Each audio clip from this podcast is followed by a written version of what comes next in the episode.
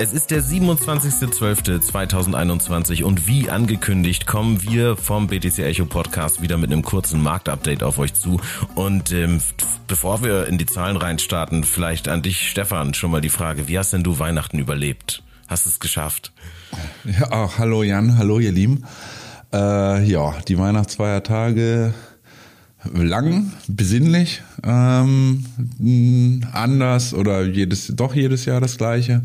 Äh, ich bin dann doch wieder in, zurück äh, vom Familienurlaub, nenne ich das mal, Familienkurzurlaub und bin jetzt äh, wieder wie gedacht am PC und verfolge die letzten Tage des Marktes, bevor wir dann ins neue Jahr 2022 starten werden die ja auch ganz spannend gewesen sind. Ne? Also da hat sich ja tatsächlich was bewegt. Wir hatten in der vergangenen Woche schon gesagt, na, mal sehen, ob das Weihnachtswunder jetzt noch kommt oder nicht. Ähm, kurz, ich habe es noch nicht wieder nach Hause geschafft. Also ich sitze noch nicht wieder in der gewohnten Umgebung. Ich hoffe, dass das Audiosignal trotzdem anständig ist und wir hier eine gute äh, Folge äh, zusammengebaut bekommen werden. Auch wenn sie vielleicht ein kleines bisschen kürzer ist. Mal schauen. Aber Stefan, ähm, Gesamtmarktkapitalisierung, da hat sich was nach oben bewegt. Ist das jetzt so das, was wir als Endjahresrallye äh, oder Weihnachtsrallye hattest du es, glaube ich, äh, genannt, ähm, erleben können. Also dass halt nur nach den Festtagen oder über Weihnachten eigentlich die, die Kurse ansteigen, weil jetzt 27. ist ja eigentlich erst der erste wirkliche, ich hätte gedacht, äh, Tag für die berufstätigen Trader, aber denen ist das wahrscheinlich über die Weihnachtsfeiertage dann auch egal gewesen und da wurde gehandelt, richtig?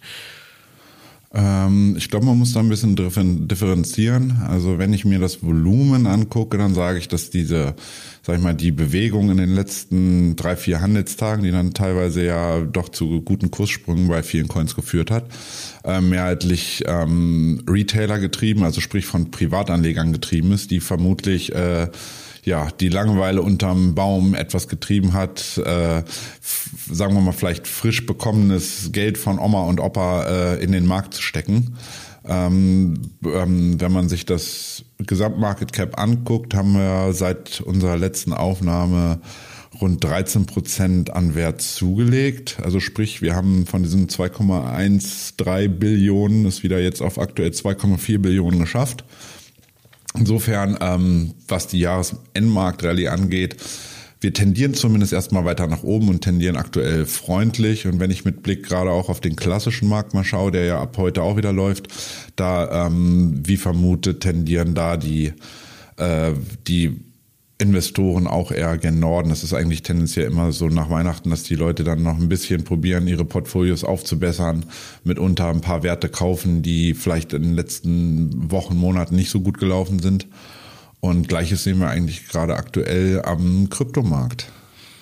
13 Prozent in der Gesamtmarktkapitalisierung nach oben, also alle Coins zusammengefasst, so wie immer äh, zu Beginn. Aber Bitcoin hat den Schnitt ein bisschen runtergezogen, ne? weil bei Bitcoin waren es nur 8 Prozent und andere Projekte sind richtig steil gegangen. Also äh, ich würde sagen, wir machen es einfach so wie letztes Mal und gucken wieder in die äh, Top und Flop oder ja auch da wieder in Anführungszeichen nur die, die Flop-Coins. Denn so richtig im Negativen ist eigentlich gar nicht so viel unterwegs gewesen in der Top 100. Es waren ein paar Coins oder ein paar Projekte mit dabei, ähm, die ja, die einfach keine, keine Gewinnzuwächse äh, verzeichnen konnten. Aber das ist wirklich sehr, sehr überschaubar, was da ist. Also eigentlich ist der gesamte Markt fast grün gewesen. Wie wollen wir denn diesmal anfangen? Äh, wieder bei den bei den, äh, bei den Tops oder starten wir bei den Flops, Stefan? Mm, ja, die Flops sind ja, also wenn man sich Bewegungen anguckt, also ich sag mal, wenn ein Coin jetzt hier Olympus, OHM äh, oder auch der OKB-Coin, also sprich von der eigenen, äh, von der Kryptobörse OK Cash, wenn die jetzt damit auf Wochensicht drei Prozent oder fünf Prozent ähm, leichter tendieren, ähm, ist das, glaube ich, nicht wirklich aussagekräftig. Das ist, also wenn man die Volatilität vom Kryptomarkt gewöhnt ist, dann weiß man ganz genau, dass drei oder fünf Prozent auf Wochensicht halt nicht sind. Insofern würde ich schon sagen, ähm, dass ja 95 Prozent ungefähr der Top 100 Altcoins können auf Wochensicht einen Kursplus verzeichnen.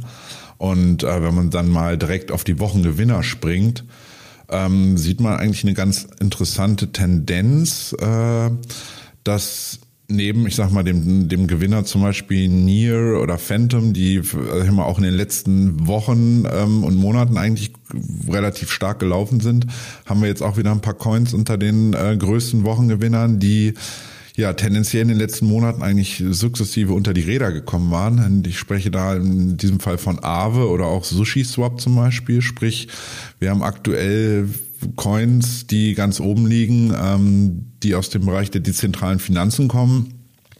Ähm, ja, dieser Bereich war im Grunde genommen in 2020 sehr gehypt und hat starke Kurszuwächse zu verzeichnen, ist aber eigentlich in 2021 ein bisschen hinter seinen Erwartungen zurückgeblieben. Und äh, scheinbar haben wir jetzt Anleger kurz vor Jahresschluss gesehen, Mensch, die sind ja in Häkchen für einen guten Discount zu bekommen. Dann steigen wir da doch mal noch mal ein. Aber ja auch nicht bei allen. Ne? Also Sushi hast du gerade angesprochen. Sushi als dezentrale Exchange, also der, der Token, der zur DEX gehört, hat, äh, hat einen sehr guten Job gemacht von der Performance her. Was war denn das hier? Warte, ich schaue gerade noch mal kurz nach irgendwas in den 40 Prozent, glaube ich, ging es da nach oben. Ja, rund 45 Prozent. Genau. Aber, und äh, also, zeitgleich haben wir aber dann ähm, einen Pancake Swap, das eher weiter unten in der Liste anzusiedeln ist. Also mit, was waren das hier, ein Prozent Zuwachs sehe ich jetzt hier gerade auf sieben Tage. Und eigentlich sind die Projekte doch, also von der Grundidee jedenfalls dahinter, ganz ähnlich. Volumen sind natürlich ganz andere, aber wie, wie, wie kannst du das begründen? Also gerade wenn man sagt, Mensch, Defi, jetzt am Ende des Jahres vielleicht doch nochmal, also ist da irgendwas vorgefallen? Ist da was passiert? Ähm, ja, also ich, also meiner Meinung nach ist das alles ein bisschen getrieben von ähm, den News rund um Uniswap. Man muss dazu wissen, dass äh, SushiSwap eigentlich ein Uniswap-Clone ist, sprich also auf, den, auf dem Code von Uniswap basiert. Und es sieht jetzt so ein bisschen so aus, dass ähm, die Partnerschaft von Uniswap mit Matic, also sprich ähm, einer Layer 2 Lösung auf Ethereum. Das ist ein Polygon-Netzwerk, ähm, ja? Genau, die haben jetzt gerade überlegt, dass, beziehungsweise die starten jetzt gerade Uniswap auf Polygon, also so heißt die Blockchain von Matic. Und ähm, sorgen eigentlich dafür, dass diese Problematik der ja, ausufernden ähm, Gebühren auf Ethereum dadurch irgendwie ein bisschen eingekeilt werden können und reduziert werden können. Und dieses, sozusagen diese Entwicklung, dass Uniswap gesehen hat, okay, wir müssen irgendwie dem, diesen Ethereum Gas Fees irgendwie entgegenwirken und wir bieten uns jetzt sozusagen, wir steigen jetzt auch auf Matic ein, wo die äh, gerade sozusagen das, das Hauptziel von Matic ja ist, die Gebühren im Gegensatz zu Ethereum selbst extrem gering zu halten. Und diese Entwicklung hat, glaube ich, diesen ganzen Markt so ein bisschen positiv beeinflusst. Und ähm, wenn ich jetzt gucke, ähm, Uniswap ist zwar selber nicht ganz so stark gestiegen wie in diesem Fall SushiSwap, aber mit knapp 29 Prozent Kursplus auf Wochensicht hat auch Uniswap ordentlich zugelegt und profitiert scheinbar davon, dass ja, Anleger jetzt wieder vermehrt sagen, Mensch, bisher zuletzt habe ich Uniswap kaum noch genutzt, weil die Gebühren immer so hoch waren und jetzt ist es wieder für mich eine Option, dort vermehrt zu handeln.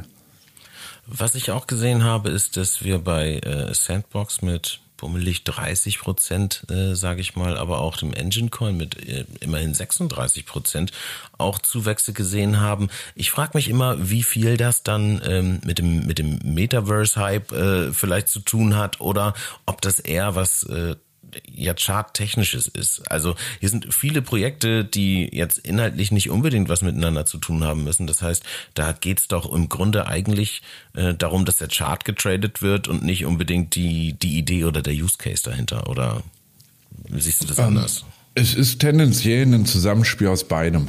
Also der, sag ich mal, der Hype im, im Oktober, November im, im Bereich äh, des Metaverse, ja, war wirklich beachtlich und ähm, ja, zuletzt ist es mehr oder weniger einfach so, dass Leute, die dort, ich sag mal, wenn du hast jetzt Sandbox angeführt, wenn man guckt, Sandbox stand äh, Ende Oktober bei einem Dollar, ist dann ähm, bis Ende November, bis zum 25. auf über 8 Dollar angestiegen. Also sprich, hat sich verachtfacht. Ähm, dementsprechend ist es nicht verwunderlich, dass Leute dann vor Weihnachten sagen, Mensch, dann nehme ich da mal Gewinne mit. Und eigentlich ist eine normale Bewegung dann eigentlich immer, dass ähm, Coins nicht selten ähm, ungefähr 50, 55, 60 Prozent korrigieren, bevor dann erste Anleger wieder sagen, Mensch, das ist ja potenziell wieder ein Einstieg wert. Und so war es dann auch bei Sandbox zum Beispiel, mhm. die dann im Grunde genommen im Tief von ungefähr vier, knapp über vier Dollar äh, im Dezember jetzt wieder auf ja, was ist das? Etwas, also ordentlich über sechs zugelegt haben, sprich, die eigentlich seit dem, seit dem Tief im November ja, was sind das, 60, 70 Prozent zugelegt haben. Und das sind eigentlich, ja, normale Bewegungen am Markt, also sprich das Interesse des Metaverse oder an Coins aus dem Metaverse ist nach wie vor groß. Und ähm, ja, und der Chart gibt es halt auch her. Also sprich, es ist immer ein Stück weit ein Zusammenspiel aus beidem. Also muss im Endeffekt beides stimmen, ne? Die Gesamtmarktlage oder Situation, aber eben auch das, ähm, ja, dass der, dass der Chart sich traden lässt. Stefan, ich habe mir da überlegt, vielleicht machen wir das für kommendes Jahr mal. Ähm, du bist ja Trader, du steckst da Vollzeit drin.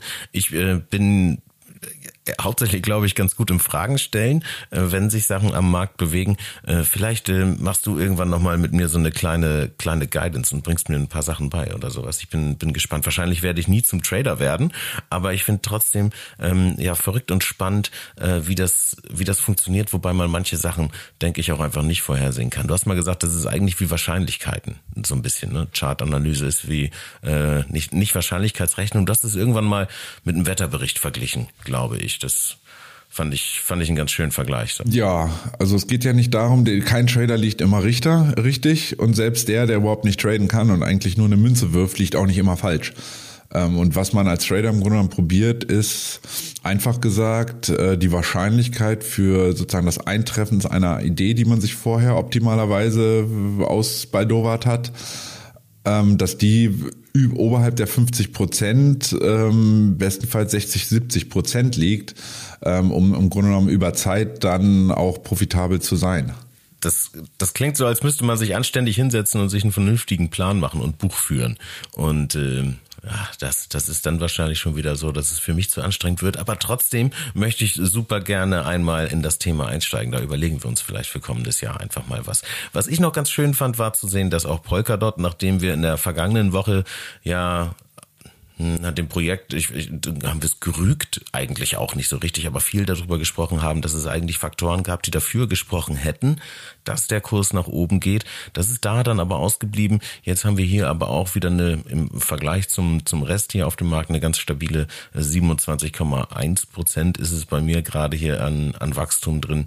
Also auch das äh, Projekt scheint sich irgendwie wieder zu bewegen. Und selbst so ein, so ein guter alter Defi-Klassiker wie Compound bewegt sich wieder weiter vorwärts. Also ich habe das Gefühl, dass, naja, mit so, also ein paar Ausnahmen gibt's natürlich immer, aber ich habe so das Gefühl, dass das, was da jetzt gerade nach oben geht, vielleicht auch ein Stück weit berechtigterweise nach oben geht. Wobei, wenn ich jetzt so durchscroll, es ist schon immer auch eine bunte Mischung. Ne? Also da bin ich noch nicht ganz durchgestiegen, ähm, wie es wie es sein kann, dass Projekte, hinter denen eigentlich jetzt nicht so viel steckt, tatsächlich dann trotzdem auch eben in solchen eigentlich verhältnismäßig äh, ruhigeren Phasen dann irgendwie ja, sich, sich nochmal bewegen. Aber ja.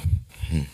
Ja, das ist dann halt einfach die Charttechnik. Also im Grunde genommen, es gibt ja wie gesagt immer die Möglichkeit, dass es irgendwie ganz wichtige Neuigkeiten gibt, dass die was entwickeln, was ähm, eine neue Partnerschaft wie bei Uniswap mhm. da zum Beispiel, das können kann Kurse bewegen oder so einfach nur, dass Leute sehen, okay, der Kursabschlag vom letzten Hoch ist einfach derart groß, dass man da mit einer, ich sag mal, technischen Gegenbewegung rechnen kann und Leute dementsprechend wieder einsteigen. Du sprachst gerade Polkadot an. Äh, Polkadot hat im Grunde genommen was relativ Ähnliches gemacht. Die waren ja auch ähm, von dem von dem Tief im, im Juli, also da, der, im Grunde genommen der ganze Markt da so ordentlich einen drüber bekommen hatte, waren die auch von 10 Dollar in der Spitze oder 11 Dollar ähm, auf über 50 gelaufen und in der Spitze, glaube ich, knapp 55. Und im Endeffekt, was dann passiert ist, war der von mir auch nicht sehr, so stark erwartete Abverkauf in, zurück in Richtung was 25 Dollar Pi mal Daumen, 24 Dollar. Und das sind genau diese 50, 60 Prozent, die ich halt ansprach, das, wo dann die ersten, ich nenne sie mal Schnäppchenjäger sagen, Mensch, das Ding hat jetzt einen ordentlichen Kursabschlag gehabt, da kann man nochmal mhm. wieder einsteigen. Was wir jetzt natürlich außen vor gelassen haben in dieser Betrachtung, äh, ist zum Beispiel dieser äh, SOS-Token. Hast du das Ding mitgekriegt? Ist heute gerade nochmal ein Artikel äh, rausgekommen auf BTC Echo, äh, so eine NFT-Geschichte, wo dann eine wahnsinnige Kursexplosion ne, mit 1000 Prozent äh, geschehen ist. Meinst du, das ist mit Kalkül so angesetzt worden, dass dieser SOS-Token jetzt hier in den Feiertagen äh, einfach, einfach gehypt wird, also klassisch Pump and Dump oder was meinst du? Ähm, also dieser SOS-Token. Ähm, ist ganz lustig. Also jeder, ich weiß nicht, jeder, der sich mal mit NFTs, den Non-Fungible Tokens auseinandergesetzt hat, äh, kommt früher oder später nicht an OpenSea vorbei. OpenSea ist im Grunde genommen der Platzhirsch unter den NFT-Börsen, wo Leute ähm, Bilder, ich nenne sie jetzt einfach mal Bilder, kaufen und verkaufen können. Und äh, vom, vor, ich weiß nicht, ungefähr circa drei Wochen kam die Information, dass äh, die die Gründer hinter von OpenSea tatsächlich überlegen, wie sie ja im Grunde genommen einen eigenen Token rausbringen. Und da wurde dann ja, ich sag mal, entgegen der Community ein Stück weit entschieden wurde gesagt, es würde keinen Airdrop geben oder es würde sozusagen die Leute, die viel auf OpenSea in, in, in den letzten halben Jahr oder Jahr dort gehandelt haben, ähm, kriegen im Grunde genommen keinen Bonus oder kriegen, haben im Grunde genommen keinen Vorteil gegenüber Leuten, die, die gänzlich noch nie auf OpenSea gehandelt haben. Das kam in der Community halt gar nicht gut an. Die Community hat gesagt, Mensch, da muss man doch irgendwie die Leute honorieren, die da auch viel äh, was gemacht haben auf OpenSea.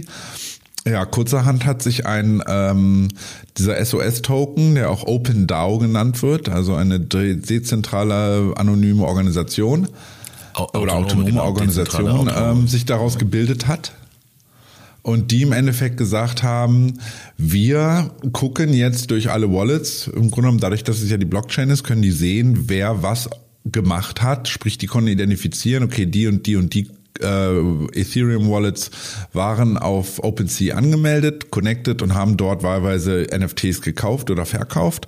Und je mehr Volumen, Handelsvolumen im Grunde genommen die Leute produziert haben durch ihre Käufe und Verkäufe, je stärker wurden ihnen, äh, wurde das honoriert und je mehr SOS-Tokens haben sie per Airdrop in ihr Wallet bekommen. Sprich, es war ein kleines Weihnachtsgeschenk, ein unverhofftes Weihnachtsgeschenk, worüber ich mich selber auch gefreut habe, weil ich da auch den einen oder anderen Dollar bekommen habe. Und ähm, diese Organisation, dieser DAO dahinter, dieser Open, die haben das eigentlich unabhängig von äh, OpenSea gemacht. Also sprich, die haben sich in keinster Weise mit OpenSea selber abgesprochen, sondern haben einfach gesagt, wir entwickeln da jetzt ein, ähm, ein Coin mit einem Smart Contract dahinter auf Ethereum-Basis und äh, ja, geben im Grunde genommen den Leuten, die, die sich stark für dieses NFT-Geschichte eingesetzt haben und dort viel gemacht haben, viel gehandelt haben, geben wir einen kleinen, ja, geben wir was zurück, ein kleines Weihnachtsgeschenk und starten, launchen halt diesen Token und äh, dass dann im Endeffekt der Kurs sich, wie du schon sagst, äh, verzehnfacht hat. Ja, das konnte keiner wissen vorher. Es war durch, also ich sag mal, dadurch, dass das Interesse an OpenSea und an NFTs ja in 2021 wirklich groß war, war zu erwarten, dass es zumindest tendenziell vielleicht eine, eine positive, eine bullische Bewegung gibt. Wo das dann ähm, landet, der Coin in der Spitze, das war äh, weder abzu, äh, abzusehen von den Gründern ähm, oder von den Hintermännern von diesem Open DAO.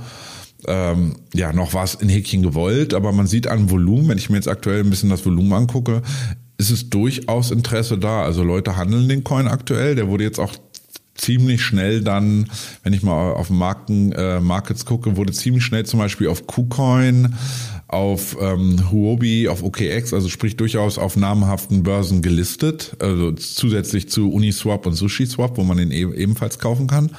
Insofern haben die sich da eigentlich relativ schnell breit über sämtliche Börsen aufgestellt. Und die Community scheint es anzunehmen. Und wenn ich hier sehe, dass so das Handelsvolumen teilweise auf den großen Börsen 30 Millionen, 30 Millionen, 50 Millionen, also ist da durchaus ähm, Interesse seitens der Anleger. Ich finde das ja eigentlich einen super charmanten Gedanken, ne? zu sagen, man startet sowas wie ein Loyalty-Programm, ist es ja im Endeffekt, ne? also die Incentivierung der Aktivität ähm, auf OpenSea äh, und das halt aber unabhängig äh, von den Leuten, die eigentlich OpenSea gestartet haben, finde ich eine super gute Story. Da könnten sich äh, Unternehmen wie wie, äh, wie, wie Payback oder sowas, vielleicht eine äh, Scheibe von abschneiden. Aber trotzdem denke ich mir natürlich, also gerade durch diese Kurssteigerung, die da drin gewesen ist, dass es ja wahrscheinlich von den SOS-Token-Machern und Macherinnen wahrscheinlich nicht ganz uneigennützig gewesen ist. Also die werden da ja äh, selbst auch irgendwie profitiert haben. Das ist ja mit Sicherheit completely pre-mined oder wenn überhaupt gemeint. Und ähm, dann wird das Ding rausgeschoben. Das heißt, äh, die haben sich selbst ja wahrscheinlich auch eine ganz gute ähm, ein ganz gutes Weihnachtsgeschenk gemacht, oder nicht? Oder denke ich da jetzt gerade irgendwie zu, äh, zu, zu anti? Das ist gut möglich. Ich habe tatsächlich auf die Schnelle jetzt gerade nicht geguckt, wie die Tokenomics da sind, also sprich, wie viel Prozent der SOS-Token von den äh, OpenDAO-Gründern noch zurückgehalten wird oder ob die wirklich sämtliche Token in den Markt gepackt haben. Aber ich sag mal, selbst wenn die, ähm, die Entwickler dahinter selber nur wirklich aktive NFT-Käufer und Verkäufer waren und selber wirklich über diese, über das Jahr jetzt viel äh, Volumen sozusagen angehäuft haben, dann äh, profitieren sie natürlich selber davon, mhm. dass dann ihre eigenen Token, die sie quasi selber dann ihre, auf ihre eigenen Wallets per Airdrop bekommen, dass die durchaus halt ähm, ja schon einen, ansehnlichen Wert, eine ansehnliche Wertentwicklung jetzt hingelegt haben. Das ist richtig. Ja, wenn es so funktioniert, ne, dass es auch da nach Aktivität geht, ist, glaube ich, cool. Schade fände ich es halt, wenn dann, also wie du gerade schon gesagt hast, dort Token zurückgehalten äh, werden. Ja, äh, du, Stefan, vielen lieben Dank für die Insights. Wir hatten eigentlich, oder ich hatte eigentlich in der Telegram-Gruppe, die wir von BTC Echo haben, da könnt ihr auch gerne vorbeischauen, da geht es äh, viel um Kursentwicklung, Preise am Markt. Da hatte ich eigentlich eigentlich äh, schon gesagt, dass es vielleicht Sinn machen könnte, dass wir nochmal so eine kleine Steuerfolge machen. Das habe ich vor einem Jahr, glaube ich, schon mal gemacht mit dem Florian Wimmer von Blockpit.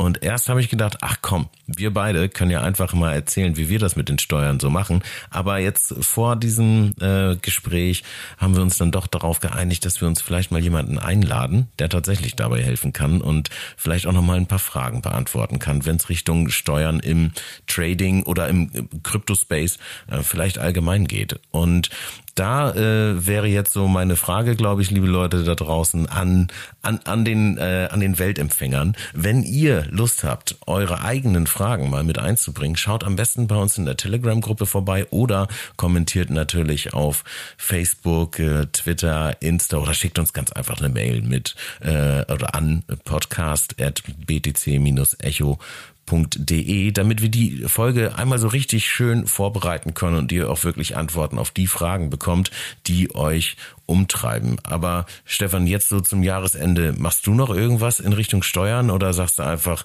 lässt du durchlaufen und dann kümmerst du dich nächstes Jahr drum?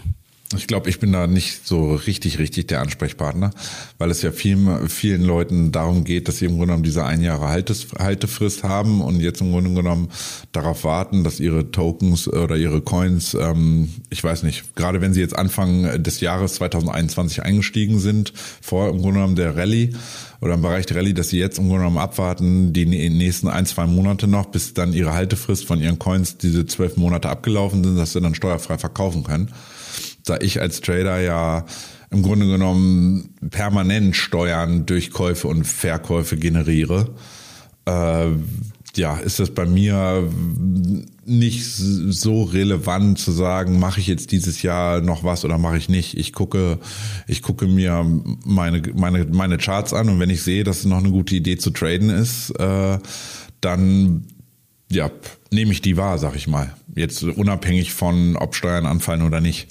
Und wenn man jetzt sieht, ähm, dass in den letzten Wochen waren ja durchaus, also war gerade jetzt die letzten sieben, zwölf Tage waren im Grunde genommen nochmal ein, einige interessante Kursentwicklungen drin. Gerade mit diesem Bereich des DeFi, wo durchaus Nachholpotenzial war, konnte man jetzt auch über die Feiertage äh, noch ein paar nette Gewinntrades durchführen. Ich fahre da, glaube ich, genau den anderen Ansatz. Ich habe so ein bisschen so eine Steuer, äh, Vermeidungsstrategie, weil ich mir immer denke, naja gut, also wenn der Coin jetzt hier um x Prozent gestiegen ist und ich dann aber von irgendwelchen Gewinnen irgendwelche Steuern zahlen muss, das rechnet sich dann auch irgendwie hinten und vorne wieder nicht. Und ich versuche auch immer tatsächlich ähm, Verluste zu realisieren, also Verluste ähm, nochmal mitzunehmen, die jetzt ohnehin da sind, äh, um sie dann bei was anderem gegenzurechnen. Aber ich muss sagen, ich mache das auch sehr rudimentär und nutze dafür einfach eine, eine Softwarelösung, äh, die mir da dabei so ein bisschen hilft.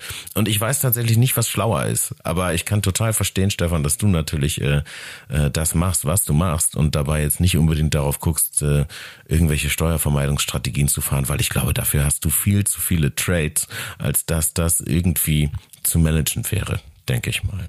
Ja, im Grunde genommen den einzigen, was heißt Tipp, den man geben kann. Wenn Leute sich überlegen, ähm, sie haben jetzt einen Coin, der, sag ich mal, also unter, unter der Prämisse, dass sie jetzt nicht nur rein auf diese zwölf Monate, also diese zwölf Monate abwarten wollen, sondern vielleicht sagen, Mensch, da und da habe ich jetzt ähm, hat mein Coin sich vervielfacht und da würde ich jetzt, da weiß ich nicht, wie das in drei Monaten, sagen wir mal, aussieht, äh, wenn ich den dann steuerfrei verkaufen könnte. Und ich will da jetzt schon was mitnehmen, äh, möchte aber zumindest meine Steuerlast ein, maximal reduzieren, äh, was man da machen kann, wenn man zum Beispiel, sagen wir mal, ein, zwei Coins im Depot hat, die sich vielleicht nicht derartig entwickelt hatten, wie man das gehofft hat und die jetzt, ähm, ja, einfach gesagt oder überspitzt gesagt etwas äh, unter Wasser stehen, dass man diese Coins dann ebenfalls vor dieser im Grunde genommen zwölf Monatsfrist einmal verkauft, dort diese Verluste generiert. Und dann sage ich mal nach kurzer Zeit, wenn man nach wie vor sagt, man ist an diesem Coin irgendwie, man meint, dieser Coin hat langfristig Potenzial, dass man ihn im Grunde genommen dann zurückkauft kurz nach dem Kauf, äh, nach dem Verkauf, um einfach zu sagen, okay, ich produziere da jetzt in Häkchen einen Verlust per Steuern, die ich dann aber gegen die Gewinne, die ich ja in ein, zwei anderen Projekten vielleicht gemacht habe, gegenrechnen kann. Also sprich, ich muss dann einfach im Endeffekt, habe ich dann eine geringere Steuerlast. Und das ist also das Einzige, was man eigentlich jetzt kurzfristig empfehlen kann, wenn Leute wirklich ein, zwei Sachen haben, wo sie sagen, Mensch, oh Gott, der steht jetzt hier minus 70 Prozent zu dem, im Gegensatz zu dem Zeitpunkt, wo ich ihn gekauft habe. Ähm, dann lieber in Häkchen einmal verkaufen, diese minus 70 Prozent in Kauf nehmen, äh, dass man die dann wiederum gegenrechnen kann. Genau, wenn man dann halt direkt wieder einkauft, macht es ja im Endeffekt äh, am Ende auch nicht so den nicht so den großen Unterschied. Ich glaube, man muss nur wahnsinnig aufpassen, dass man sowas nicht äh, zu häufig oder zu oft macht, weil das dann glaube ich so grob in Richtung Wash Trades geht. Aber dazu, wie gesagt, liebe Leute, besorgen wir euch nochmal jemanden, den ihr mit euren Fragen löchern könnt und der dann uns ähm, ja allen gemeinsam einmal erzählt, wie das mit der Steuer eigentlich funktioniert. Stefan, das Jahr neigt sich dann jetzt also wirklich ja rasant dem Ende. Es sind nicht mehr viele Tage übrig, bis, ähm, bis wir in 2022 starten. Was glaubst du, normalerweise machen Leute ja immer ganz gerne so einen Jahresrückblick ne, und sagen, Mensch, was war das doch alles irgendwie äh, für ein Tohu Wabohu an den Märkten, was ist nicht alles los gewesen. Aber ich würde eher, so wie immer eigentlich, mit dir gerne einmal so in, in die Zukunft schauen. Was glaubst du in kurzen, knappen Sätzen einmal auf den Punkt gebracht, wohin wird sich der Markt im kommenden Jahr entwickeln? Ah, das Gute ins Blaue schauen. Die gute Glaskugel, ich habe ich hab sie leider wahrscheinlich nicht genug poliert gerade. Sie ist ja, noch etwas trübe. Ja, ich dachte, ich dachte in Ergänzung zu dem Weihnachtswunder, das wir jetzt mitgenommen haben ähm, und äh, ja auch passend mit der Vermutung, die du ja letztes Mal geäußert hast, vielleicht, ähm, ja, vielleicht traust du dich noch mit einer mit einer bullischen oder vielleicht auch bearischen Ansage fürs kommende Jahr oder jetzt meinetwegen auch nur die nächsten Tage bis zum Jahresende.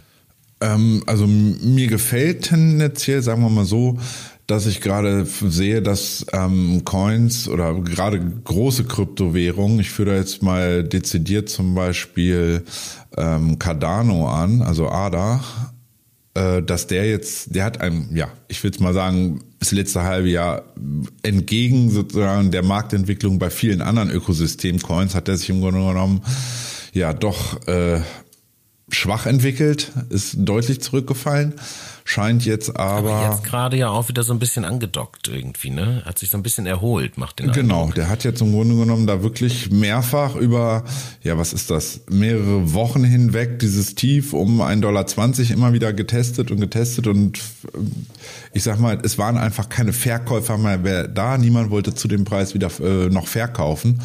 Und dann sind die ersten Schnäppchenjäger im Grunde genommen eingestiegen und haben gesagt, okay, vielleicht ist da ja der Boden gefunden bei ADA. Und ähm, ja, so wie es aktuell aussieht, äh, entwickelt sich der Coin wieder zumindest mal gen Norden und erholt sich deutlich. Und das ist eigentlich eine, sagen wir mal, positive Entwicklung, dass jetzt äh, bestimmte Coins, die so ein bisschen vernachlässigt wurden, aktuell so leichte Nachzügler sind und doch wieder gekauft werden. Sprich, das stimmt mich eigentlich recht positiv. Ähm, dass ja, auch wenn ich auf die Top 10 gucke, die meisten eigentlich, jetzt mal abgesehen von ADA, relativ weit oben, also sprich im obersten Drittel ihres äh, Charts im Grunde genommen gerade verlaufen. Und ähm, ja, die ein Potenzial durchaus besteht, dass wir dann ähm, im kommenden Jahr gerade auch bei den großen Coins nochmal eine, einen kleinen Schwung irgendwie sehen. Glaubst du, es wird ein übergeordnetes Thema geben, was äh, so gehypt wird? Also ich fand jetzt 2021 stand ziemlich im Zeichen von NFT. Das war für mich so das größte Hype-Thema, glaube ich, wenn ich ja, wenn ich so zurück überlege, wobei so ein Jahr auch immer länger ist, als man denkt. Ne? Ich also will da jetzt niemandem oder nichts äh, irgendwie ausblenden. Ähm, Metaverse kam jetzt zum Ende des Jahres natürlich auf. Ähm, wird übrigens, ähm, darf ich das ja, ich, ich liege das einfach. Also Metaverse wird das, äh, wird das Thema im Januar in unserem Magazin, dem Krypto-Kompass. Ähm, das ist also so für uns der Start, glaube ich, ins, ins kommende Jahr. Meinst du, wir werden von dieser ganzen Metaverse-Geschichte im kommenden Jahr äh, viel sehen? Wird das das Thema oder glaubst du, es gibt andere Sachen oder vielleicht auch Sachen, die wir noch gar nicht kennen, die da eher andocken?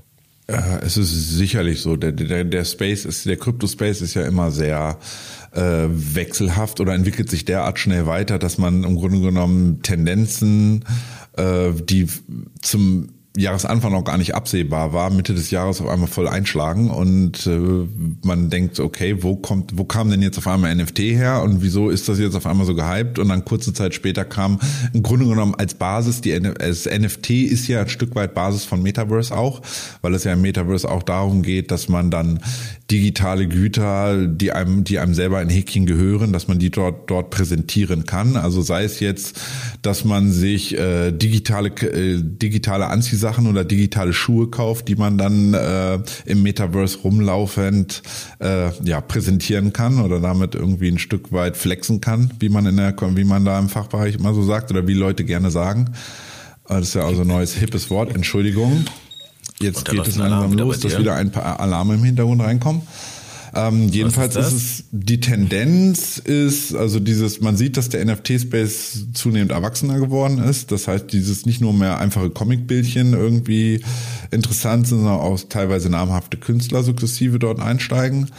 Ähm, das Metaverse, um darauf zurückzukommen, wird mit Sicherheit auch getrieben durch äh, sozusagen Facebooks Facebooks Ansage, dort jetzt in Häkchen das nächste große Ding zu sehen und Milliarden dort reinzupumpen äh, wird sicherlich nicht von der Bildfläche verschwinden. Man muss sagen, dass in den letzten Wochen, Monaten wieder extrem viele Projekte, also im Grunde genommen so eine Inflation an Projekten im Bereich des Metaverse irgendwie zu verzeichnen sind da ähm, wird es mit mit Sicherheit auch wieder eine, eine, eine große Konsolidierung des Gesamtmarkts dort einfach geben, des Metaverse-Markts äh, und wo sich dann wohl um die Spreu vom Weizen trennt. Aber dass ähm, dort vielversprechende Projekte im, im, ja sukzessive in den nächsten, sag ich mal, drei, sechs drei, sechs, neun, zwölf Monaten irgendwie anlaufen. Das sehe ich schon und ich sehe auch, dass es da viele wirklich interessante Sachen geben wird. Ähm, was sich dann im Endeffekt wieder durchsetzt und was wieder im, Grunde genommen in der, in der Versenkung verschwindet über Zeit, äh, das wird die Zukunft zeigen ich glaube, zu dieser ganzen Metaverse-Geschichte können wir fast nochmal eine, eine eigene Folge machen und uns da wirklich die Unterschiede ansch äh, äh, anschauen, weil du äh, hast natürlich gerade gesagt, ja, Zuckerberg hat irgendwie eine Ansage gemacht, dass da jetzt mit, äh, mit Meta als Firma ja auch viel Geld reingepumpt werden wird in den Space, ist aber natürlich was ganz anderes als das, wofür jetzt Projekte wie äh, Decentraland äh, mit Mana irgendwie stehen. Aber das gucken wir uns dann einfach nochmal an. Bevor wir uns jetzt im Metaverse verlieren, gucke ich, glaube ich, nochmal nach, ob hier irgendwo noch ein Weihnachtsplätzchen rumfliegt. Und ähm, würde sagen, Stefan, wenn du jetzt nichts mehr hast, vielen lieben Dank für deine Einschätzung und äh, gerade mit Blick in das kommende Jahr. Und ähm, ja, machen wir, machen wir Ende, oder? Ja, man sollte vielleicht abschließend noch eine Sache sagen, weil ich immer meinte, die letzten Wochen ähm, Bitcoin ist nach wie vor in der Preisfindung und äh, ja, rangiert so ein bisschen in, in so einer breiten Seitwärtsspanne im Grunde genommen hin und her. Wenn die Leute jetzt denken, oh, wir sind jetzt in den letzten Handelstagen wieder über die 50.000 gekommen und wir sind wieder fast an die, ja, was ist das, knapp 52.000 rangelaufen. Ähm, wir sind nach wie vor in dieser Seitwärtsphase. Also jemand, der sagt so, jetzt, jetzt geht's gen Alzertuch oder jetzt äh, fallen wir ganz tief runter, das ist einfach gesagt Quatsch. Wir müssen jetzt einfach im Grunde genommen die Auflösung abwarten von dieser Range oben grob 52.000 mal so als erster Marke, vielleicht 52.500, 53.000 ist im Grunde genommen der, der Widerbestandsbereich oben von dieser Seitwärtsrange und unten haben wir da ähm, ja grob erstmal die, ich sag mal 45.000, 45.500. Das ist jetzt so der Bereich, wo sich äh, Bitcoin in den letzten Wochen bewegt hat. Und ähm, ja, diesen Bereich gilt es irgendwie jetzt genau zu beobachten. Und wenn wir dort einen Ausbruch nach oben sehen, dann ähm, ja, sollte eigentlich auch der Gesamtmarkt äh, von Bitcoin mit hochgezogen werden und dann können wir eigentlich erstmal mit einem freundlichen Wochenstart, äh, freundlichen Jahresstart rechnen. Aber dass es da jetzt dann zum Anfang des Jahres nochmal so nach unten wegknallt, glaubst du nicht? Ähm, also ich sag mal so, statistisch gesehen ist es so, dass unter der Prämisse, weil ich ja eigentlich vom klassischen Finanzmarkt komme, dass unter der Prämisse, dass der klassische Finanzmarkt so ein bisschen den Weg vorgibt, schlicht und einfach. Und es so ist, dass ähm, institutionelle Anleger gerade zum Jahresanfang zum einen ihre Depots etwas umschichten, zum anderen aber ähm, am Jahresanfang immer sehr viele neue Gelder in den Markt reinkommen.